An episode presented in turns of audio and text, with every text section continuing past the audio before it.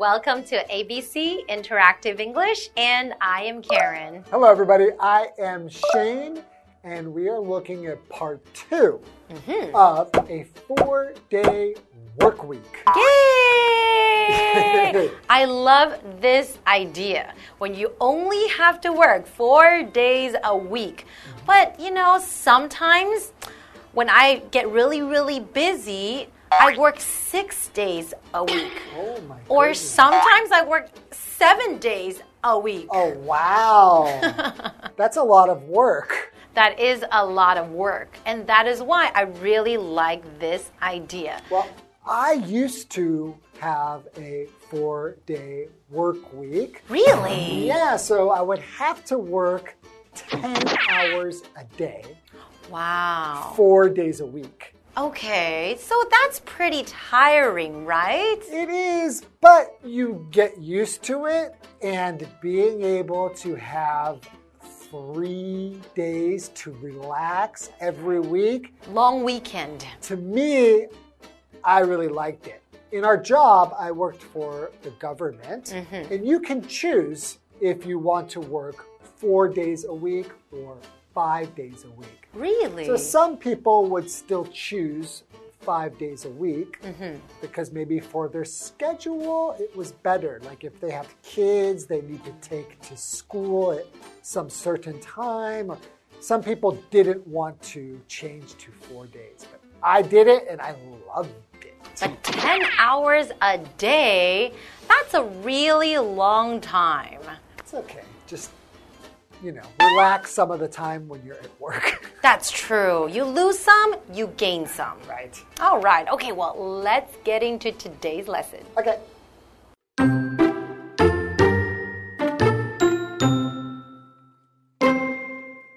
Dennis and Susanna catch up after the program. So we finished the four day work week test. What did you think of it? I loved it. It was really nice to have an extra day off.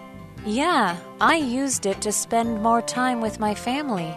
How about you? I used it to get more rest and do my hobbies.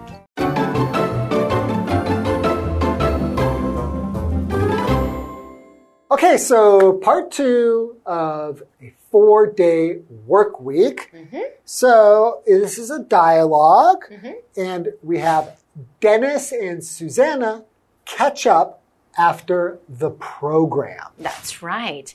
So catch up to find out about things that have happened. So when you say, I want to catch up with somebody, mm-hmm. usually you're asking questions about, hey, what has been happening in your life lately? Or how have you been hmm. doing lately? You are catching up. So for example, the two friends caught up after not talking for months.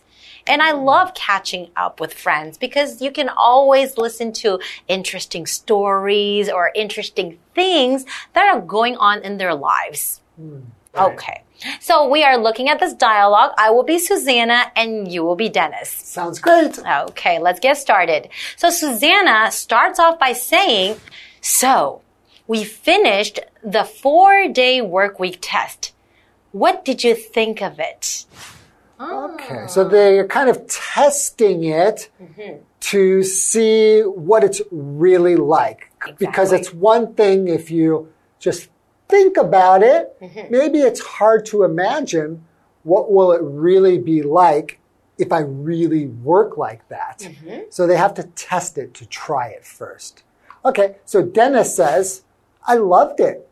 It was really nice to have an extra day off. Hmm, to have an extra day off. What does it mean by extra? Okay, so extra is an adjective. It means more than usual or more than you expect.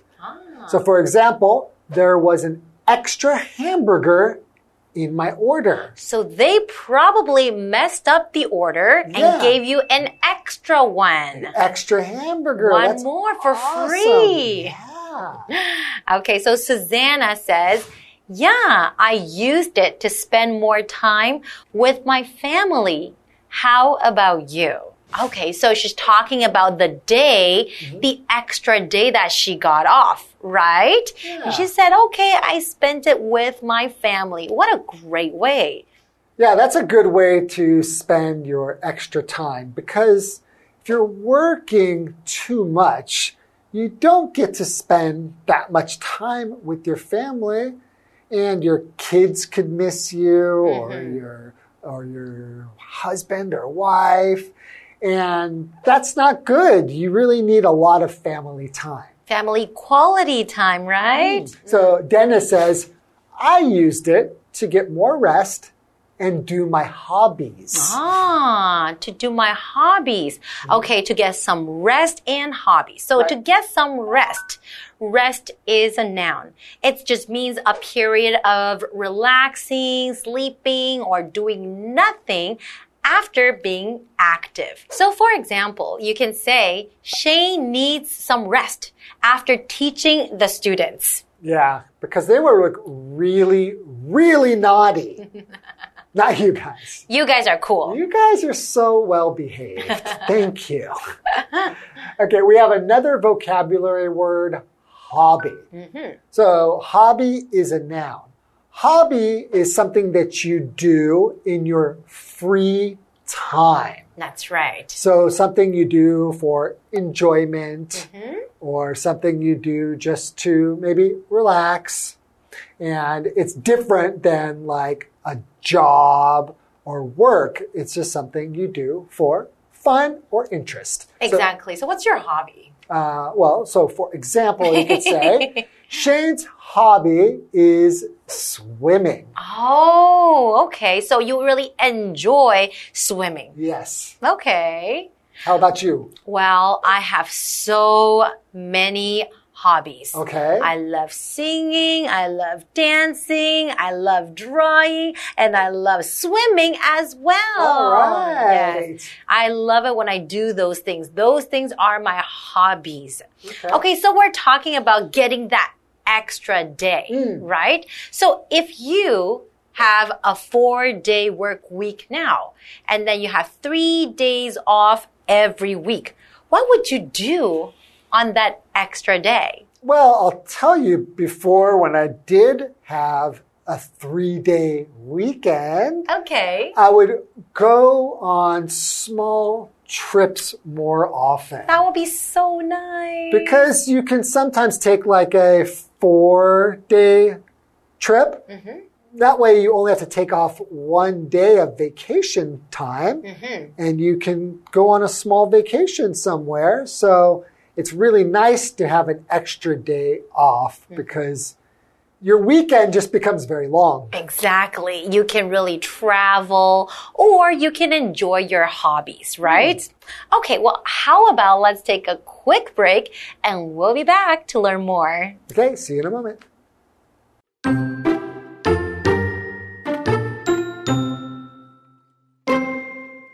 That's great.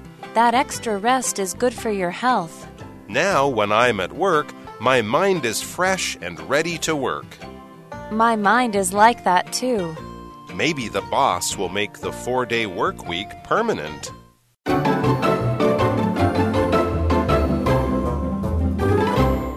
Welcome back, everybody. So, we're having a dialogue between Dennis and Susanna. Mm-hmm. And they were talking about what they did with their extra day off, That's right. right? And we found out that Dennis did some of his hobbies and he rested. And Susanna spent more time with her family. That's right. Right? Mm-hmm. Okay, so what does Susanna say after Dennis tells her that he got some rest? Well, Susanna says that's great. That extra rest is good for your health.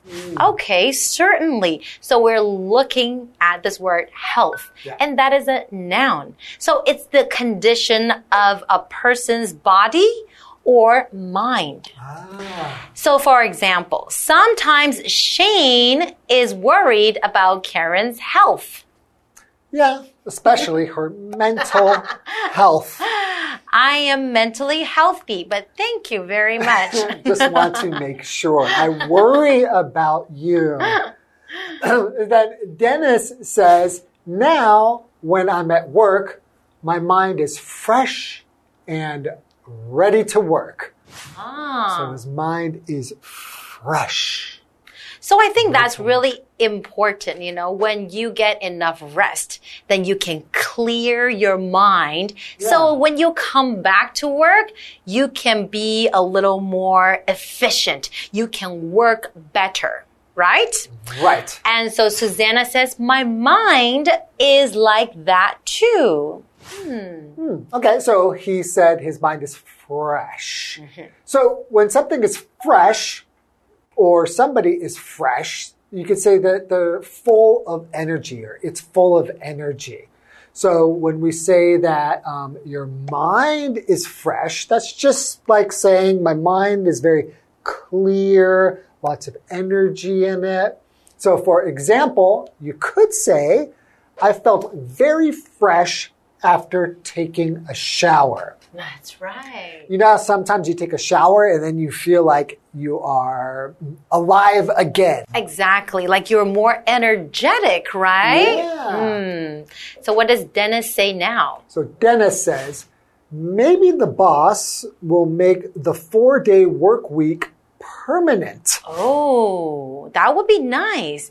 Maybe he will make the four day work week permanent. Mm. So permanent is an adjective. It just means lasting for a long time or for all time in the future, forever. So for example, this change is not temporary. It's permanent. So when you say something that is temporary, that mm. means it will change. Yes. But if it's permanent, it's not going to change. It's going to stay that way, right? Right. Or it might change sometime in the future, but in, it's not planned Yeah. to stop. Not anytime soon. Okay, so, you know, I think that is a great plan for all workers. If you have a four day work week, you really get to do a lot of things and it's so good for your health. Yeah, well, he said like the rest, or she said the rest is really good for his health. Mm-hmm. But you can do a lot of other things that are good for your health with that extra time. exactly. If you're just doing a hobby, that's also good for your mental health mm-hmm. because you're doing something that you enjoy. And if you mm-hmm. do things you enjoy, it's really good for your for your mind and your body, I think. Exactly. So I really do believe in this work and life balance. So a oh. lot of people, they work very, very hard, maybe six days a week or seven days a week. Oh, and then so your work and life is not really balanced. Too much work, mm-hmm. not enough life. Yes. But if you have a good work life balance, you get to enjoy both of them. Mm. Right? And you're a happier person too. Great. Okay. Well, I think that's all the time we have for today. Mm-hmm. Thank you for joining us, and we will see you next time. See you guys next time. Bye-bye. Bye bye.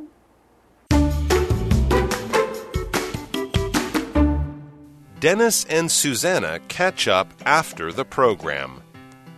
So we finished the four day work week test. What did you think of it?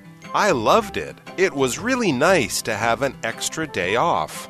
Yeah, I used it to spend more time with my family. How about you? I used it to get more rest and do my hobbies. That's great. That extra rest is good for your health. Now, when I'm at work, my mind is fresh and ready to work. My mind is like that too. Maybe the boss will make the four day work week permanent.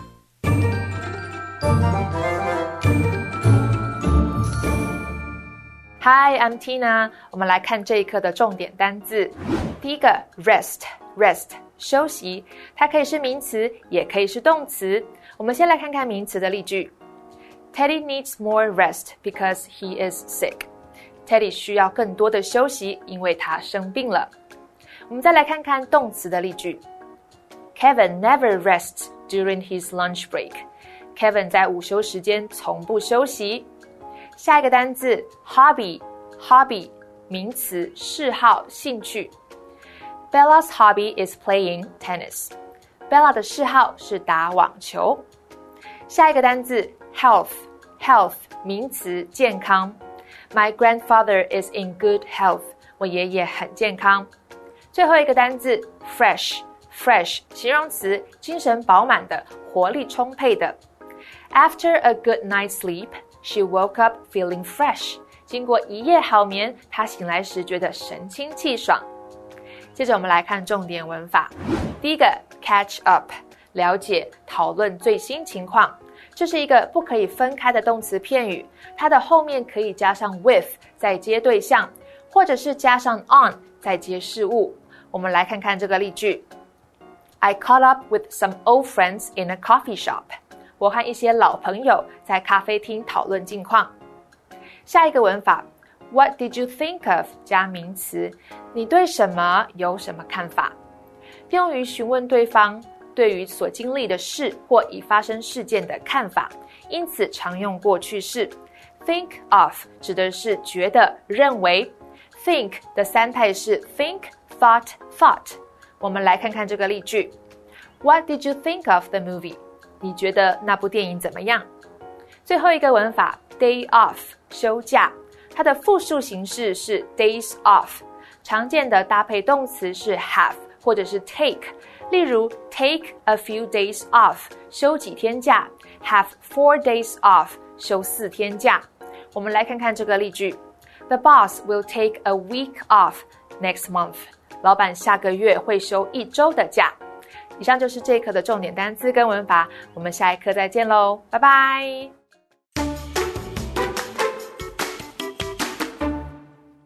Hey, hey, hey, it's Kiwi on the street. I'm Kiki. And I'm Winnie. Kiki, we better hurry this up. It looks like it's about to rain cats and dogs. Rain cats and dogs. Cats and dogs are going to fall from the sky? No, raining cats and dogs means it's going to heavily rain. Ah, so it's one of these phrases that we use in our daily lives. I guess today, let's explore some daily phrases. Let's go. 今天呢，我们要来玩一个游戏，来考验一下同学的片语哦。你要帮我两个答案中选一个，OK？Ready？、划破沉默，打破隔阂。 break the ice，应该是 break the ice 吧。 Break the ice. 划是可能需要同学帮忙。划划破沉默，打破隔阂，break the ice。 Your English is better than my Chinese, and yes, it is break the ice. 全队有讲吗？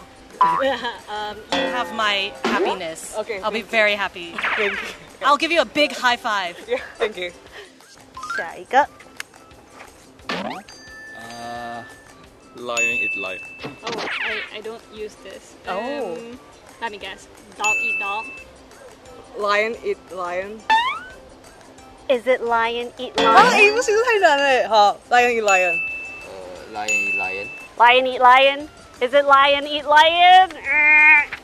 Uh-uh. It is dog eat dog. We live in a dog eat dog world, okay? So, 我们今天学到了什么片语呢? Today, we learned some phrases that we can use in our daily lives. But what do they mean? Break the ice. In the early days, some boats had to go through frozen waters. So they needed smaller boats ahead of them to break the ice to create a path. That's why nowadays, when we meet someone new for the first time and you want to break the awkwardness of the situation, we can break the ice to make new friends. Dog eat dog. The earliest version of this phrase was Latin, and it was actually dog does not eat dog. Then, in 1794, the not got removed from the phrase. In the 19th century, the phrase dog eat dog started to become popular, and it was used to describe the brutal ways of competition. This phrase has a negative meaning. It means that a person is willing to do whatever they can to get what they want. Even if it means to harm their own kind. So these are some phrases that we can try to use in our daily lives. Kiwi later!